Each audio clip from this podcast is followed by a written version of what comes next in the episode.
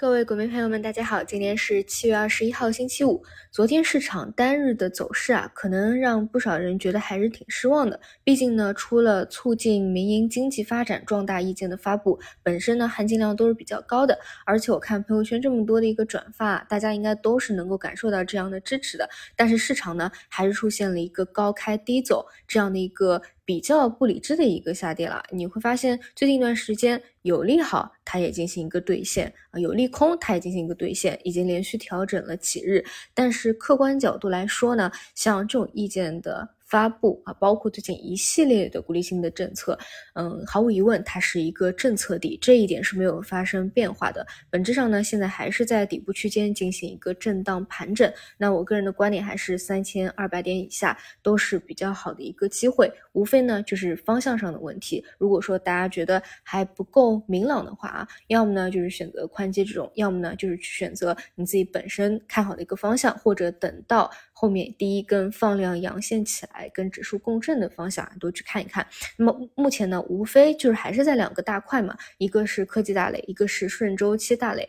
那么关于顺周期大类呢，呃，是这几天啊，虽然市场杀跌，但相对比较逆势的。比如这段时间的消费零售啊，都是逆势拉升的。那这一块呢，可能很多人觉得，因为还没有什么持续性，嗯，所以可能只是当成一个超跌反弹来看。但是确实啊，我想说的是，很多的消费股啊，啊，包括医药医疗啊，一些嗯，中国的核心资产啊，本身的估值它就是在一个非常低的位置，本身呢赔率也是比较高的。所以呢，后面只要有外资的流入啊。其实反而比上一些高位的概念股来，他们是会更青睐这些的，所以呢，就是也是一个大类的方向嘛。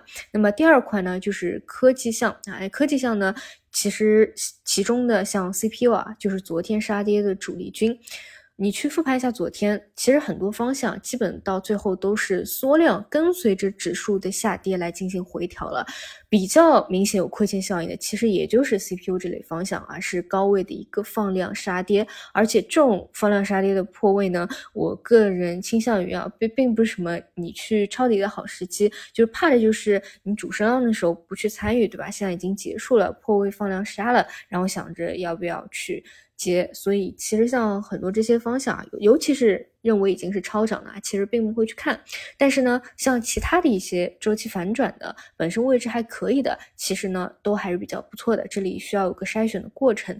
那么主要呢，其实现在啊，走到现在比较明确的半导体的，也就跑出来两个，一个是先进封装啊，另外一个是存储。那么存储呢，是因为前两就涨多了嘛，出现一个回调，但是调整这两者啊，调整的到位，大家把握好一个节奏都是可以去看的。那这里呢，就不得不。提到那个台积电啊，最近的一个法说会，嗯，台积电呢，其实主要啊去聊到的。呃，比较超预期的一个点还是先进封装这一块儿啊，大家呢可能会这个看新闻报道啊，看到这个一个英文词啊，叫 COWOS，它其实呢指的就是 GPU 制造过程当中用到的一种技术，它负责把芯片里面各个元器件给连接在一起。那么在 AI 浪潮以后，GPU 的需求是提高的，所以呢 COWS 啊，它的需求也是在提高的。那么就这就是我们聊到的先进封装这一块。现在的预期呢，就是产能可以翻两倍，明年预估达到每个月三十万片。并且预期到年底的产能依旧吃紧，也就是说它成为了 AI 算力上的一个瓶颈。另外呢，台积电觉得汽车和 IoT 是增速最快的两个方向，觉得到二零三零年全球半导体市场的规模会达到一万亿啊，机构预测二零二三年是五幺五零亿，这是它整体的一个情况啊。比较超预期或者着重去聊的就是先进封装这一块儿。